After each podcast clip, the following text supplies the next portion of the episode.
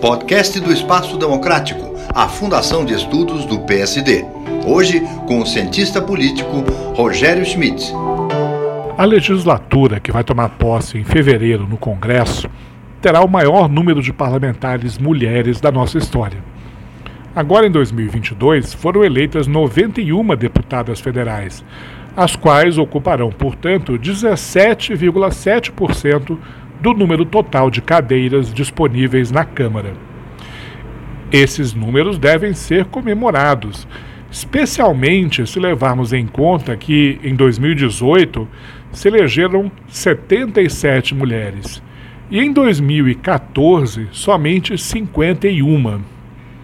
Mas ainda estamos abaixo da média internacional.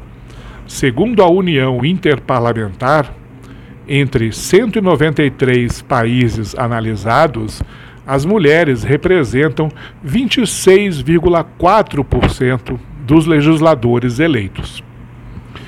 Mas hoje eu gostaria, na verdade, de chamar a atenção para o desempenho das candidatas mulheres nas eleições majoritárias, isto é, para os governos estaduais e para o Senado Federal. Em 2022, apenas dois estados brasileiros elegeram governadoras. E nas nove últimas eleições estaduais de 1990 para cá, somente 13 dos 243 governadores eleitos eram do sexo feminino. Isso representa 5,3% do total. Vai mais longe.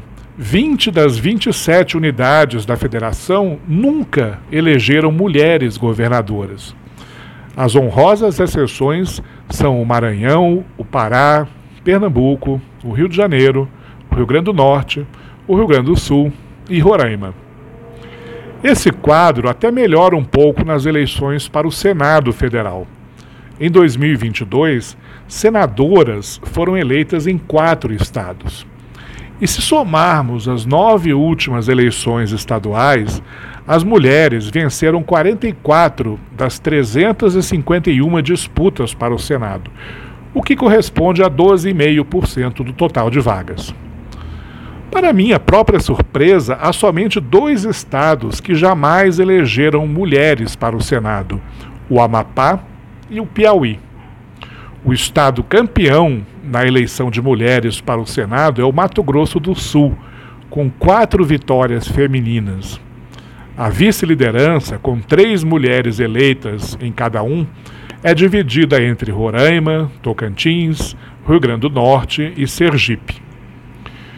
Em outras palavras, o melhor desempenho das mulheres, comparando os vários tipos de eleição que são realizadas aqui no Brasil, acontece justamente nas eleições proporcionais para a Câmara dos Deputados, nas quais já vigoram há vários anos diversos incentivos legais para as candidatas mulheres.